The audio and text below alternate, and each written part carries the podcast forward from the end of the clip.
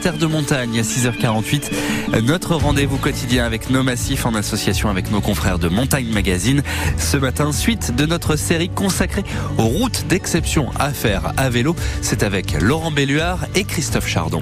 Laurent Belluard, bonjour. Bonjour Christophe. Une route d'exception à faire à vélo, c'est le pas de la confession. Oui, euh, je vous emmène aujourd'hui, Christophe, dans l'Oisan, sur l'un des cols les plus courts du territoire, bien que ça se discute, puisqu'il faut quand même monter à Huez ou à Villarucula pour accéder aux premières pentes de ce pas de la confession. Bref, il faut grimper les deux tiers de l'Alpe d'Huez, donc de se faire un peu mal aux pattes.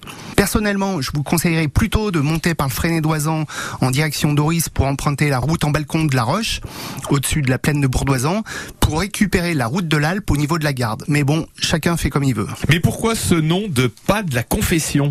Parce qu'à l'endroit où la route bascule dans les deux sens, mais pas entre deux montagnes, ce qui explique qu'il ne s'agit pas d'un col en tant que tel, la route est taillée dans une muraille de schiste. C'est vertigineux et, comme ce chemin devenu piste en 1928 seulement, puis route encore bien plus tard, a longtemps été le seul accès à Villa Recula, fréquenter cette section en hiver avec les avalanches de neige ou de pierre, la glace et la tempête était donc particulièrement risqué tellement que la légende voulait que seules les âmes pures pouvaient se risquer sans crainte dans ce passage acrobatique. C'est probablement la raison, donc le manque d'âmes pures, qui a poussé euh, l'État à ouvrir une seconde route d'accès à Villa Recula en 1981, donc hier, passant cette fois-ci par la forêt de Sardone au-dessus d'Almont et du barrage du Vernet. Depuis Huez, cette montée fait moins de 2 km pour un dénivelé de moins de 100 mètres afin d'atteindre l'incroyable altitude de 1538 mètres et c'est quasiment la même chose dans l'autre sens depuis le village en balcon de Villa Recula.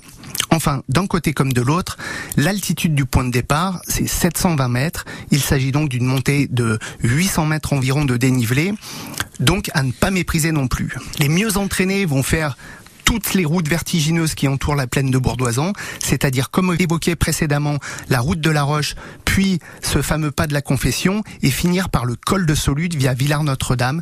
Mais ça, c'est 2800 mètres de dénivelé en à peine 80 km, c'est du sévère donc. Oui, et ça c'est pour les gros mollets. Donc, merci à vous Laurent Belluard et passez une très belle journée. La passion de la montagne se partage sur France Bleu.